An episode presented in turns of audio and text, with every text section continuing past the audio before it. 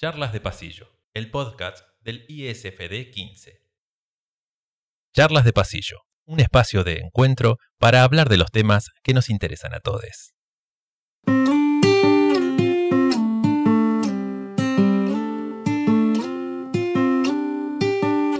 Bueno, bienvenidos, buenas tardes, buenos días, buenas noches. Me encanta siempre ese dicho que, se me ha ocurrido inventar. Bienvenidos a una nueva charla de pasillo, a un nuevo podcast del 15. Qué lindo un nuevo martes con nuestros compañeros Guille, Pau. ¿Cómo les va en esta semana? Eugenio de este lado, como siempre, aquí con ustedes. ¿Cómo andas, Guille? Buenas tardes, buenos días, buenas noches. Ya no sabemos qué decir, pero muy contenta, muy contenta por encontrarnos un nuevo martes. Ya 27 de octubre, se nos ha ido el año, pero feliz porque estamos haciendo un programa nuevo y seguimos en este camino. Pero claro que sí, 27 de octubre. ¿Cómo le va Pau Maravilla? Muy bien, buenas para todos, buenas tardes, buenas noches, buenas todos. Ya estamos a punto de decir felicidades, chicos. ¿Qué está pasando? ¿Viste el toneo? Vengo a la vinagreta, me muero, ya llegó, ya llegó la Navidad. ¿Cómo están? Re contento, re contento. El otro día tuve la situación en el supermercado de que entré al supermercado y ya vi las bolas del árbol de Navidad en la puerta y dije, está llegando, chicos, ya estamos. Bueno, eh... igual, igual Santa es persona de riesgo, grupo de riesgo, no creo que venga este año, así que tranqui. Bueno. No, yo creo que esa persona de grupo de riesgo, para quienes nos están escuchando, va a buscar otras estrategias. Como todos hemos buscado estrategias, yo creo que va a buscar otras estrategias para llegar a cada casa. Muy bien, lo esperaré entonces. Estaremos esperando entonces. Bueno, en el día de hoy vamos a estar hablando también de un eje bastante transversal a, todas las disciplinas, esto que venimos hablando ya hace tiempo, estuvimos hablando de género, de inclusión, de conciencia ambiental, pero justamente cuando hablamos de inclusión, cuando hablamos un poco con Laura con respecto a la educación en contextos de encierro y cómo se, adapta, cómo se adaptan ellos y ellas a, ese tipo de educación, después también estuvimos hablando sobre la educación hospitalaria en ese programa que tuvimos hace, hace muy poquito tiempo. Y bueno, cada ambiente de trabajo se vive de una manera distinta y queríamos buscar alguna personita que haya trabajado específicamente en lo que es educación especial para que nos pueda dar un poco su punto de vista. Hoy con nosotros está Karina Girard. Ella, bueno, es de Santa Fe, pero ya casi podemos decir que es de Villa, porque hace 20 años está acá en la Villa viviendo y ella justamente es maestra de educación especial. Yo el año pasado tuve el honor de trabajar con ella y la verdad fue, fue para mí súper súper fructífero e interesante porque nunca me había pasado de tener la posibilidad de que me abrieran las puertas de una escuela especial y poder hacer algo desde adentro. Y la verdad que fue muy linda, fue, fue muy agradable. Bienvenida, Cari, a, una nueva charla de pasillo con nosotros. Hola, buenas tardes. Gracias por incluirme. Guille, ¿cómo, cómo, qué, preguntitas tenés alguna, alguna consulta como para que podamos empezar a, hablar con Cari de, de, este tema que trajimos hoy? Bueno, en primer lugar, quería comentarle a, a quienes nos están escuchando que, nuestro tema de inclusión, hoy hablamos desde la escuela especial, pero a mí me parece, por algunas indagaciones que he estado haciendo, es que la idea de inclusión no siempre, hoy en día no la tendríamos que entender solamente desde la escuela especial, ¿no? Ni desde las personas con discapacidad. Y creo que quizás por ahí podríamos empezar a charlar con Karina para que nos ayude a, eh, a entender un poco qué implica la idea de inclusión y cómo lo viven ellos desde la escuela especial. Pero siempre abriendo la mirada que hoy en día la idea de inclusión eh, es mucho más abierta, ¿no, Cari? Sí, estaba, justo se me cruzó esto de que antes era integración, ahora se llama inclusión, antes era integración. Bueno, nada, es esto acá de, nosotros decimos que inclusión es dar la bienvenida, que es para las personas que tienen una discapacidad y aquellas que no. En la inclusión aprendemos todos y estamos todos invitados a trabajar con, las herramientas que cada uno tiene e ir de a poco, ir aprovechando otras herramientas y, dándonos cuenta de eso, de que, de que podemos lograrlo de diferentes Como un resumen de, esta experiencia. Claro, yo la, yo hace un tiempo estuve también así participando de un curso y, me dio un poco la mirada, ¿no? estos cambios en el concepto de que antes era eh, integrado, eh, los chicos integrados. Hoy en día en realidad hablamos de inclusión y eh, la idea es tener en cuenta la diversidad de realidades que hay dentro de un aula, eh, porque bueno, estaríamos hablando de inclusión en la escuela, ¿no? de poder como docentes y como institución educativa prestarle atención a esta diversidad de realidades que se nos dan y que no solo tiene que ver con cuestiones de salud o discapacidades relacionadas con la salud, sino con otras realidades particulares y bueno, llevar adelante estrategias para, para desarrollar la inclusión de esas realidades. Tal cual, sí, sí, tal cual. Em, por suerte tenemos esta ley nacional desde el 2006 que habla mucho de la inclusión. Eh, y bueno, eh, yo por ahí me acuerdo de cuando yo llegué en el 2000, eh, éramos anexo de una escuela primaria, era el anexo de educación especial, em, y nosotros teníamos que golpear eh, puertas o pedir permiso para integrar estudiantes. Y ahí se juega un poco a veces la buena voluntad eh, bueno, de directivos de otras escuelas para que los, eh, integradas. Y bueno, y ahora no, ya ahora es ley y eso nos ha facilitado un montón porque había, hay una base legal, pero a la vez también eh, es un camino que se, que se hace en donde ya las familias pueden anotar a sus hijos, hijas en las escuelas y después piden a la escuela especial que, que acompañemos. O sea, como que tenemos ahí eso que antes era todo un trabajo, ir a golpear puertas, ahora eh, tenemos un aval grande, ¿no? Que es la ley. Eh, recién las escuchaba, es como que al principio de los programas uno busca la vuelta y busca palabras, y me pasa que tanto escuchando la Guille o escuchando la Cari coincido completamente, porque hay veces que uno se encuentra como intentando buscar palabras para algo que en realidad, si hablamos de la diversidad y la variedad, existe en todos lados, todos somos distintos, y justamente si hablamos de la inclusión, yo me sentí incluido el año pasado cuando entré en la escuela especial, pero ya al decir escuela especial yo ya me siento, es como que ya me genera algo, porque digo, ¿por, qué especial? es, una escuela más, es, eh, y justamente este trabajo que vienen haciendo de todo el tiempo de que todos los alumnos o la mayor parte de los alumnos de la escuela especial también siguen transitando su camino por la escuela, ¿cómo le podemos decir? Convencional. Y entonces uno empieza a buscar un montón de palabras, pero en realidad es como nos decía Laura en aquel programa, en el tercer programa de, charlas de pasillo, cuando nos dijo, yo no necesito, yo, yo soy discapacitada, pero no necesito que me incluyan. Yo ya soy parte. Y bueno, a partir de eso fue que se empezaron a generar estas temáticas y que hablamos todos los programas, porque claramente nos llama la atención y charlar un ratito entre nosotros y con gente que que todos los días trabaja con esto, naturalizarlo de una vez por todas con respecto a, lo cuando hablamos en su momento con Noel de género y de, qué era su vida como chico trans. Y todas estas cuestiones de justamente la búsqueda en estas charlas y la finalidad creo que justamente es en, en naturalizar de una vez por todas cosas que ya existen y siempre existieron. Y somos todos distintos, todos tenemos particularidades y es lo que enriquece y hace lindo al mundo también, ¿no? Tal cual. Un, detalle no menor es que garantizan un, derecho que es de todos, ¿no? El derecho a, la educación, ¿no es cierto? Eso no es un detalle menor, ¿no es cierto? Y esto que ya contaba recién, que, recién en el 2000 fue lo de la ley. 2006. 2006 fue lo de la ley. Em, nada, eso, poder llevar, poder eh, acceder, hacer que todos accedamos a la educación, ¿no es cierto? Eso no es, no es, no es un detalle menor. Me parece que es una tarea, una tarea loable. Sí, yo eh, no, por ahí me, acordaba de esto de por ahí cómo empecé a, querer esto de o, a creer o a tener así como muy seguro de que todos tenemos posibilidad y todos tenemos derechos.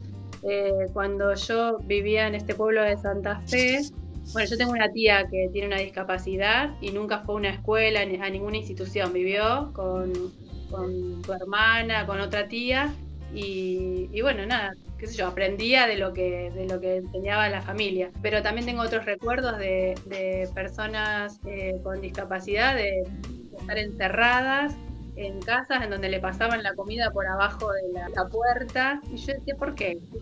eran esas preguntas. Bueno, es... interesante lo de la palabra inclusión porque cambia la, como que invita a que la sociedad cambie la mirada y eso está bueno para quienes también nos escuchan. No es lo mismo decir integrado que, que o integración que inclusión, no es lo mismo discapacidad que diversidad, ¿sí? Entonces, eh, a veces las palabras eh, y ayudan cambiar la, a cambiar la mirada y, en este caso me, hace pensar lo que está diciendo Karina, ¿no? Antes había personas con discapacidad a las cuales no se las dejaba salir o estaban encerradas y bueno, eh, saber que hay una ley que nos ampara y que da derecho a quien tiene algún problema de salud o alguna que es distinta, no sé cómo, cómo lo podríamos llamar, porque en realidad es como decía Euge, en realidad son realidades distintas y, que tenemos derecho de ir a la escuela y de, recibir la educación como, como se debe. Con, con distintas formas, ¿no? Y acá es lo que yo pensaba de que ahí es donde está la escuela que tiene que desplegar y quienes formamos parte de la escuela, desplegar distintas estrategias para poder brindar ese, ese derecho, ¿no? Es nuestro, nuestro deber en algún punto como docente de poder dar la posibilidad a quienes no están eh, en la escuela. Y, y, yo te quería preguntar, Karina, en la escuela especial de Villa Langostura, ¿qué estrategias llevan adelante ustedes? Para poder eh, brindar este derecho a, la educación a, chicos y chicas de, Villa? Bueno, primero más que nada es el trabajo en conjunto con los docentes, ¿no? ya sea inicial, eh, nosotros tenemos eh, proyecto de inclusión con todas las instituciones, desde el nivel inicial hasta el secundario. Y bueno, lo primero es el trabajo en conjunto. esto de que nosotros, por ser escuela especial, eh, no somos solamente eh, los que tenemos el saber, eso siempre lo trabajamos, porque quien tiene la mirada más fina, más trabajada sobre un niño de, educación inicial son las maestras, las maestras de inicial. Eh, las maestras, los maestros de primaria, maestras, tienen este, este, estudio de primero a séptimo grado. y bueno, y de secundario a secundario, el nivel medio. más que nada esto de la tarea en conjunto, ¿no? el, el trabajar en conjunto. Yo me he encontrado un montón de veces en, en primaria, ponerle, y viendo que a, docentes le salía naturalmente, o sea, yo aprendí ahí eh, y a veces de los mismos eh, pares, las adaptaciones que los mismos pares hacen, eh, la forma natural que lo toman al principio, es increíble. Nosotros aprendemos un montón. nosotros sabemos que un estudiante tiene evaluamos en la etapa diagnóstica, eh, bueno, qué capacidades tiene o qué herramientas tiene para acceder o en qué nivel está más o menos, y entonces vamos ajustando y vamos adaptando para que llegue a los contenidos, si tiene que llegar a los contenidos. Si los contenidos son muy bajos, es a lo social. Lo social primero, siempre. Y después, bueno, eh, al, a los contenidos. Desde ahí es, un trabajo siempre en conjunto. Desde los directivos, desde el equipo técnico, por suerte nosotros tenemos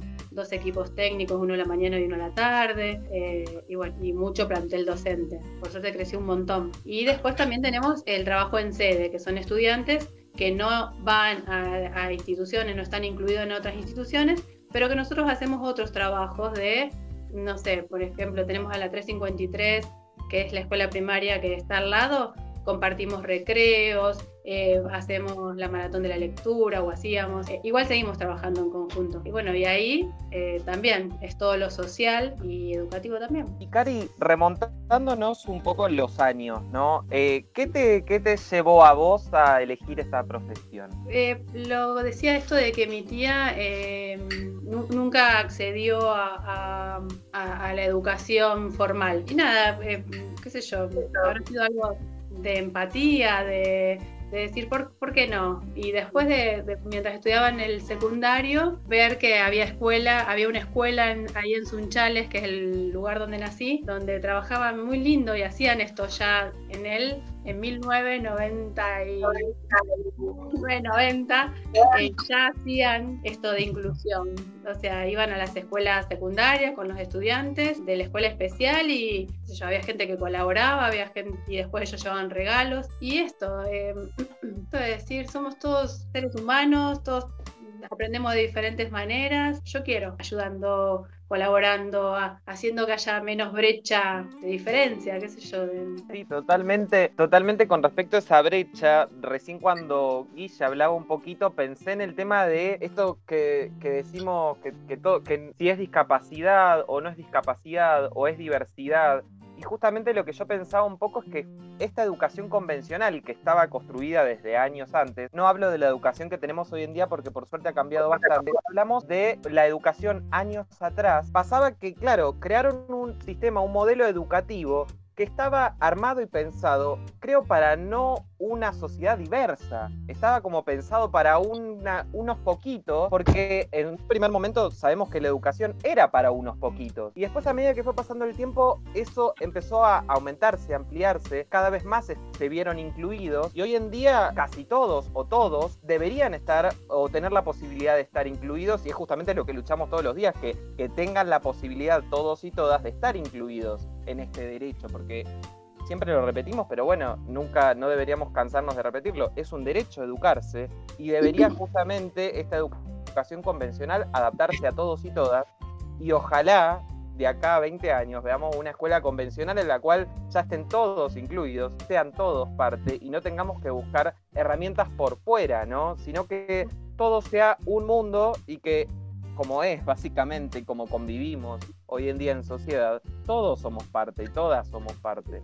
Y eso creo que es lo importante. Pau. Sí, yo tengo una pregunta. el estudiante acá pregunta: ¿dónde se estudia? ¿Cómo se estudia para ser profe de, de escuela especial? O si sos profe de alguna de alguna materia, como en el caso de Guillo, de geografía o de biología, y después solo te capacitas para ser profe de escuela especial, o se estudia directamente. Es estudio terciario, estudié en Buenos Aires y estudié profesora especializada eh, para personas con discapacidad mental. Después estaba para sordos acústicos y para motores. El primer año es común a todos, eh, y después, a partir del segundo año hasta cuarto año, eh, ya es la especialidad. en, la, en, la, provincia de Neuquén, a Porto, está el Instituto Superior número 4, si no me equivoco, en Neuquén Capital, para alguien si tiene ganas de estudiar. Está buena tu pregunta, Pau. Que también creo, no tengo muy bien claro cuáles son las orientaciones, pero andan por parecidas a las que dijo Karina y es formación terciaria, eh, es maestro, maestra, como ella se presentó especial, con alguna de esas orientaciones. Sí, se estudia en, los títulos, en los títulos también eh, van cambiando, porque hay eh, maestras más antiguas que yo, que es profesora para discapacitados mentales, ponele. Y yo soy eh, profesora especializada en personas con discapacidad mental. O sea que hay cambios en eso también. Ahí está lo que yo planteaba de las palabras, ¿no? Que, que es muy, muy importante porque la palabra implica una mirada, una intencionalidad. Y fíjate en los títulos cómo han ido cambiando. Y es como concebimos eh, la discapacidad o, la, o en este caso la inclusión. Yo tengo algo para comentarles, para presentarles, que, bueno, no, no, quería dejar pasar en este programa en el que hablamos de inclusión y en el que en nuestro instituto eh, tenemos un estudiante que, que, a mí me gustaría que, quienes nos escuchan también lo conozcan y, porque en realidad lo conoce mucha, en, la docencia lo conocemos mucho en, Villa Langostura, que es, que es Fernando Parra, y que, él, él, ha querido participar en, este programa con, unos audios que nos mandó y que, me gustaría compartir ir y charlando con los audios con Karina también, que, supongo que lo conoces, Cari, a, Fernando también. ¿Puedo contar una infidencia? A ver. sí. Cuando yo llegué en el 2000 y en el 2001 ya entré a trabajar Em, y fui maestra, gala de cuatro de nivel inicial de, Fernando. De Fernando, ah, mira, sí, Fernando entonces cuando te escucha se va a poner contento.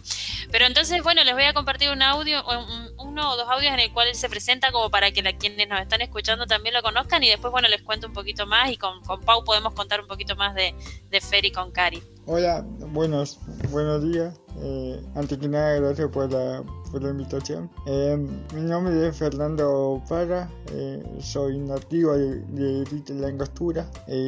tengo una discapacidad, mi discapacidad de parálisis cerebral secundaria, que afecta todo el sistema nervioso, la motricidad fina. Y, actualmente estoy realizando un profesorado en geografía eh, y ya hace varios años que la vengo llevando con el secundario que fue una experiencia que me cambió mucho la, la forma de pensar el, el ámbito educativo y, y más que nada personal.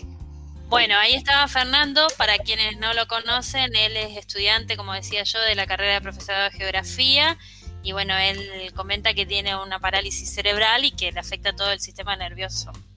Y, yo lo conocí el año pasado cuando comencé con la carrera con él, él empezó a estudiar y bueno, se me presentó así el desafío, ¿no? De, conocerlo y, bueno, eh, también comentarles que él recorrió toda la, instancia quizás de primaria o algo de eso que nos puede contar Cari, pero él eh, estudió el nivel secundario también, rindiendo cada una de las materias del nivel secundario en forma libre, porque tenía la intención de tener el título de, enseñanza media para poder estudiar en, nivel superior. Y por eso hoy se encuentra siendo estudiante de la carrera de profesora de geografía. Así que Cari, vos quizás nos puedes contar un poco tu experiencia con él. Yo empezaba y bueno, él estaba junto con otro compañero. Él dice que no me quiere mucho. no me quiere mucho.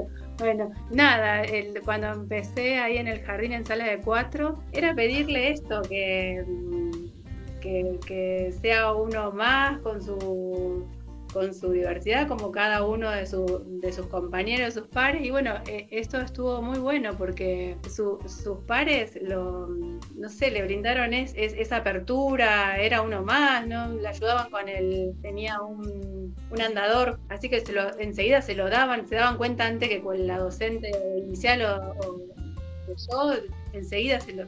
No, no, era maravilloso.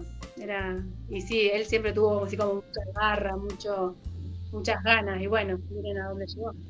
Sí, y yo le quería preguntar a Pau también, porque hoy el Pau es su compañero en, la institución, y cómo lo viven ustedes adultos, pensando en esto de los pares, ¿no? Porque la realidad de las escuelas que a mí me ha pasado siendo profe y he tenido situaciones de lo que antes se llamaba integrado y ahora incluido, en la cual los compañeros y las compañeras lo viven de una manera también especial, el, transcurrir el día a día con un compañero o compañera incluido o incluida, vamos a decir. ¿Cómo lo viven ustedes, Pau?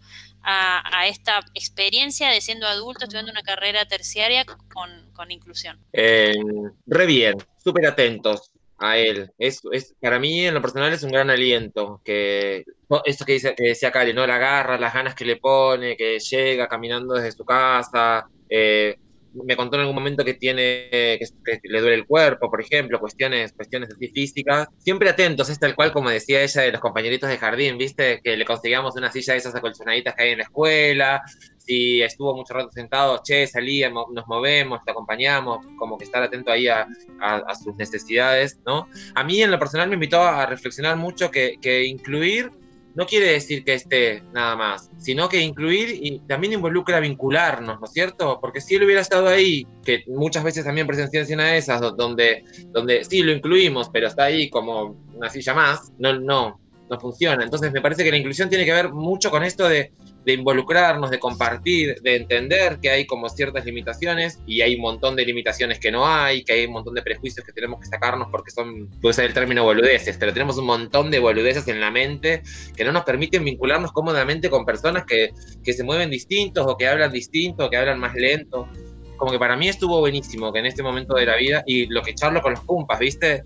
De, de, esa sensación de, que está bueno compartir porque es un aliento y, es no sé, también forma parte del proceso de aprendizaje, tener, un compañero que me parece que lo de Fer básicamente son como, eh, eh, motriz, es claramente motriz, es eh, limitación motriz. Entonces él escribe con la compu, y tomó todos los apuntes.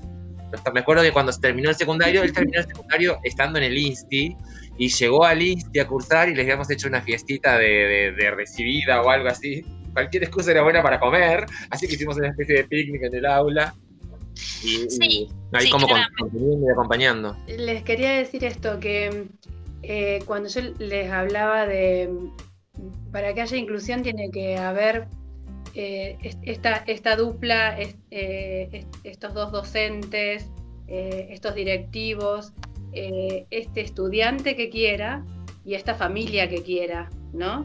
O sea, se tienen que dar todas, todo eso se tiene que dar es, de la, es casi de la única manera, porque mm, no todos aprendemos de la misma manera. No, no, no todos aprendemos así. Eh, yo me acuerdo cuando eh, había entrado acá, ponele, era la sala de, que éramos el anexo, la sala de integración, eh, venían muchos repitentes, venían de las escuelas primarias, nos mandaban al anexo estudiantes que por ahí repetían y repetían y repetían. Entonces nosotros lo que hacíamos era buscar como otra alternativa para ver que llegue a ese conocimiento. ¿Cuántos habrán dejado de, estudiar? ¿Cuántos habrán quedado en el camino? Que lo único que había que hacer era cambiar la estrategia. Que a mí me encanta que ahora en los profesorados se esté trabajando un montón sobre eso. Me encanta que están trabajando un montón sobre la diversidad. Un montón están trabajando. La verdad que es buenísimo lo que, lo que estoy aprendiendo yo como estudiante, es un montón. La verdad que sí. Es lo que ayuda, o sea, lo que ayuda a, la escuela especial o, lo que ayuda a, todo el resto de los estudiantes. Y aparte de esto, siempre, siempre con, siempre es desde el que se puede, desde que sí podés, eh, y si no es así, a veces te lo van marcando el, mismo, estudiante, te lo va diciendo, pero hay que tener visión, hay que, hay que querer mirar, hay que querer. A mí me encantan los docentes que se ponen en cuclillas para hablar de igual a igual, y, porque quiere decir que hay, hay, otra, hay otra mirada. Sí, totalmente. Y al escucharte cuando decís tener otra visión, tener otra mirada y eh, también eh, considerando esto que comentaron también Guilla y, Pau recién, también me pasa de el tema de la comunicación en la sociedad hoy en día, ¿no? Cómo, cómo se da justamente cuando intentamos por ahí que otro o otra entienda y justamente no buscamos por ahí a veces la manera, no, no existe esa visión, esa comunicación a través de la mirada, por ejemplo, algo tan básico, que parece tan básico en realidad, pero que hoy en día no es moneda corriente. O a uno pasa por ahí que entra a trabajar en un nuevo colegio convencional, entre comillas, y en el colegio por ahí entras y nadie te mira, nadie te da la bienvenida ni te dice buen día, no sabes a qué aula tenés que ir. Ah, me ha pasado, bueno, me, ha pasado mucho en Buenos Aires de entrar a un colegio y por mí mismo buscar el aula de los de que, la que yo empezaba ese día, porque nadie sabía dónde tenía que ir, nadie sabía quién era el responsable del curso. Entonces lo buscaba y me he acostumbrado medio a eso, a, bueno, lo busco yo, encuentro, bueno, cuál era tercero A, me metía yo solo y empezaba a dar clase. Y justamente esta, esta falla en la comunicación es lo que no me pasó en la escuela especial, que es donde por ahí uno dice, bueno, es donde eh, se comunican de maneras tan distintas que debe... Y al, y al contrario, yo me sentí, yo entré, y tanto desde las maestras, como desde los alumnos y las alumnas, me sentí súper incluido desde que entré y no me quería ir por ese motivo, porque me pasaba eso, de que me sentía como en casa y eso es lindo, es agradable ir a trabajar y sentirte en casa. Y me pasó en la escuela especial como no así tanto por ahí en el resto de los colegios, ¿no?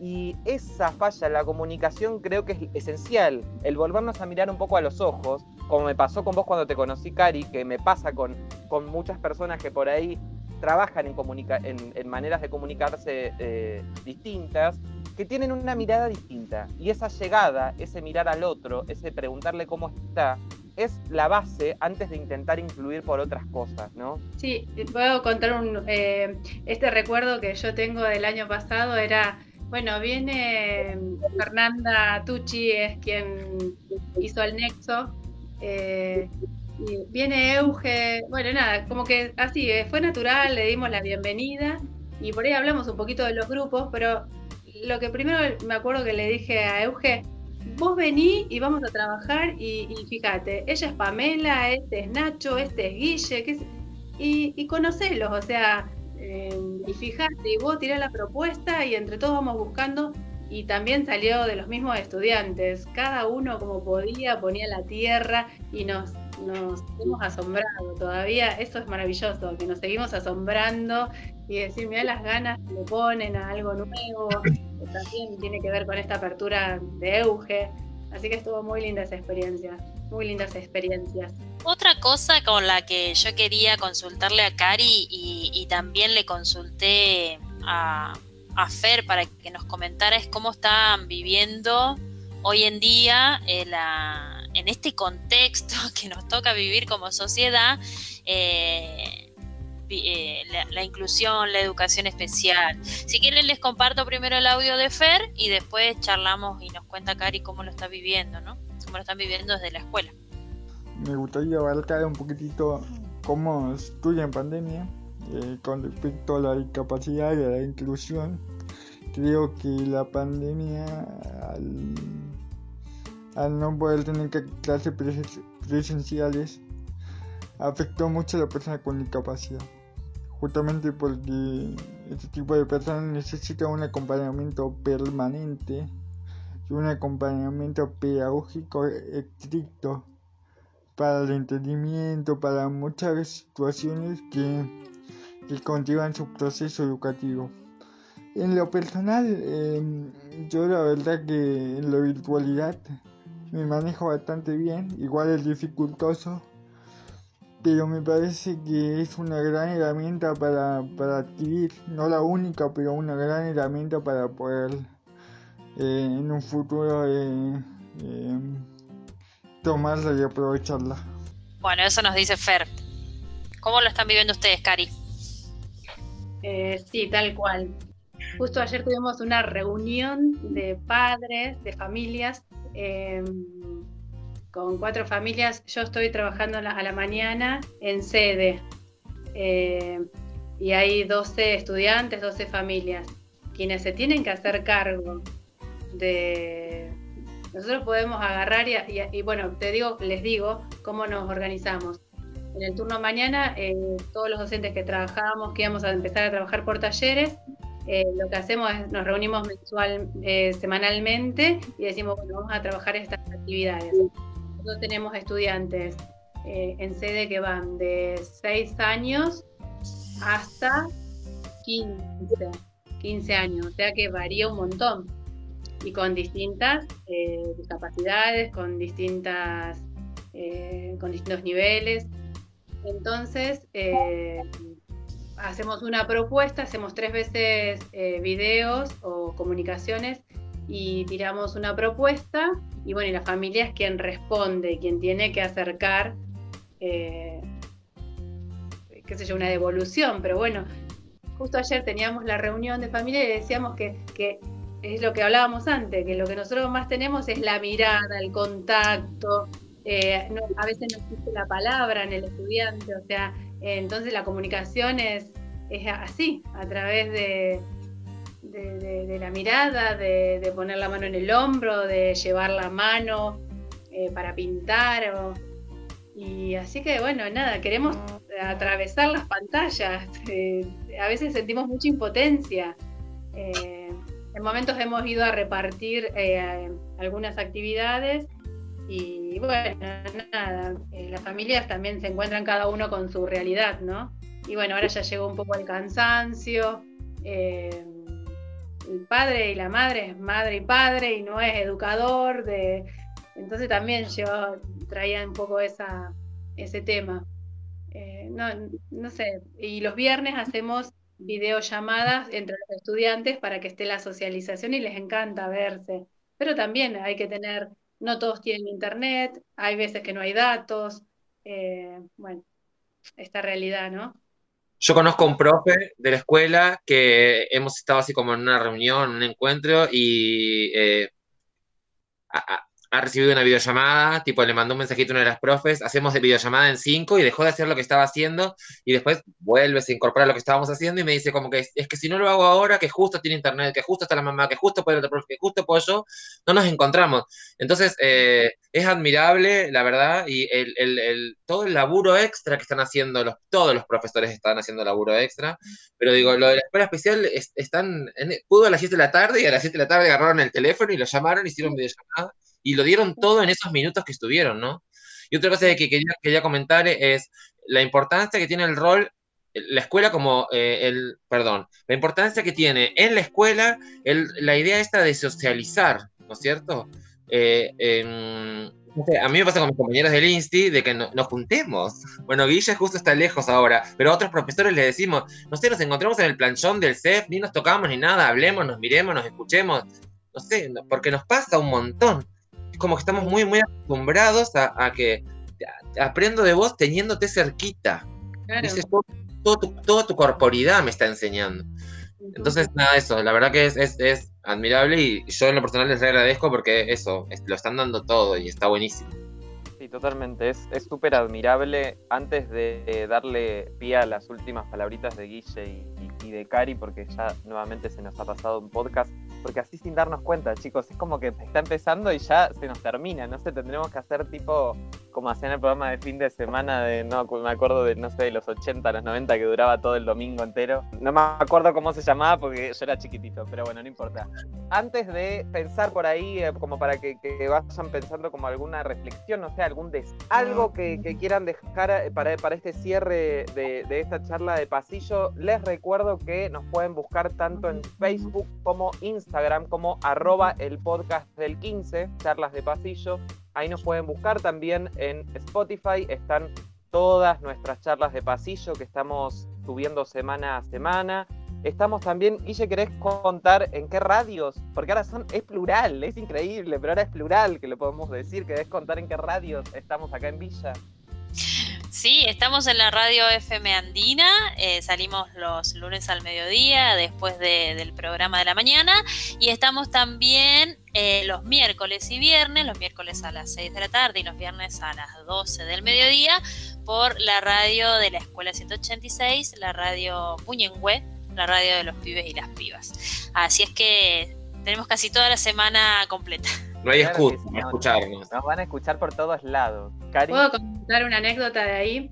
Eh, teníamos una vez con un psicólogo, íbamos con dos estudiantes en silla de ruedas y dos estudiantes más o tres, íbamos a hacer radio de la escuela especial, tomábamos el colectivo y, e íbamos a la escuela 186 y hacíamos radio una vez por semana todo, estuvo una experiencia re linda. Y después venía el transporte y lo llevaba. Pero hicimos de todo.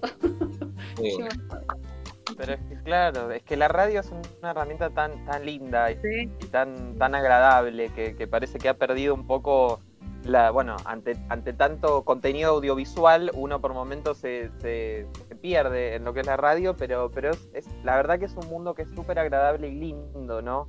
Que se puedan generar estos espacios. Ojalá que. Y con Juan, con Juan Bilugrón, que creo que es compañero de ustedes también, ¿no? Sí. Con Juan, claro. Sí, sí, sí. Bueno, se nos ha ido un nuevo programa, pero bueno, no sé, Cari, si querés, eh, antes que nada agradecerte y bueno, felicitarte por el trabajo día a día que, bueno, te vi el año pasado, este año no, no, tuve el gusto de trabajar junto a ti, pero estoy seguro de que, de que has dado muchísimo de tu tiempo y de tu conocimiento para, para que la escuela pueda seguir en el día a día como, como hemos tenido que hacer todos y todas, pero pero bueno, como decíamos, seguramente es muchísimo más difícil desde, desde el lado de, no poder no poder tener contacto con las personas. Pero, pero bueno, ¿querés dejarnos algún, algún mensaje, alguna reflexión, algún deseo que te gustaría de este 2021 que, ya falta poquito para que llegue? Em, el tráiler decían del, del, 2021 si lo podían pasar. a ver cómo No, yo más que nada es agradecimiento, ¿no? Agradecimiento a, bueno, tenemos una directora que nos dirige, que es de fierro y que está todo el tiempo ahí trabajando, que sin una buena dirección eh, es quien lleva ahí el timón. Eh, y bueno, después todo el equipo, todos los docentes, todas las familias, todos los estudiantes que, bueno, que lo hacemos en conjunto, somos una gran familia, nos tocó trabajar de esta manera, pusimos toda el conocimiento, la voluntad, las ganas, hemos decaído, nos vamos reforzando. Y bueno, nada, agradecimiento y, ojalá el año que viene nos podamos ver, qué sé yo, vamos a ver a fin de año cómo hacemos para, para despedirnos, qué sé yo, no sé. Pero más que nada agradecimiento y gracias a ustedes por, por invitarme. Nada, una persona que es parte de la escuela especial, una parte. Qué lindo. Gracias, Cari. Gracias, Guille. Gracias, Pau. ¿Quieren hacer algún comentario? Guille, vos que siempre tenés ahí la información que, yo, que nos vamos olvidando, siempre tenés algún, algún dato más para darle a nuestros oyentes. No, no, no. Creo que, con respecto a la información estamos completos. Solamente les quería agradecer a ustedes por, por tener el espacio para charlar sobre este tema y les quiero regalar un audio más cortito de Fer, que creo que cierra un poco lo que estuvimos charlando y que ayuda, o sea, sería mi reflexión para, este, para esta charla. Bueno, yo me gustaría hablar de la, inclusión. Inclusión como, como una forma de, pensar, como una forma de, ver, de percibir el mundo. Creo que la inclusión en los últimos años ha tomado una fuerza muy enorme muy grande en la sociedad, está mucho más valorada y creo que la inclusión es una gran forma de poder eh, obtener socialmente diferentes puntos de vista tanto, tanto nacional como global. Creo que la inclusión es una forma de, poder eh, ver la biodiversidad ¿no? que hay, eh, sobre todo en, en, los diferentes pensamientos y en los diferentes aportes que podemos que la persona con discapacidad puede llegar a aportar. Con eso me despido, les dejo mis saludos y nos vemos el, el martes que viene. Nos vemos el martes que viene, chicos. Adiós. Nos vemos, muchas gracias. Gracias, Cari. Hola, yo soy Pau. Hola, soy Guille. Hola, soy Euge. Y quiero contarte que todos los lunes a las 13 por FM Andina 97.3 y los martes en nuestro canal de Spotify ponemos sobre la mesa los temas sobre políticas educativas y la actualidad de las aulas. De la mano de docentes y alumnos que viven el aula día a día. Charlas de pasillo. el podcast del Instituto Superior de Formación Docente Educadoras Patagónicas de Villa Langostura. No te lo podés perder. Acompáñanos y compartinos tu opinión y tus experiencias. Obviamente nos auspician. ATEN, Asociación de Trabajadores de la Educación de Neuquén. Y el Instituto Superior de Formación Docente número 15 de Villa Langostura. Charlas de pasillo. Charlas de pasillo, el podcast del ISFD 15.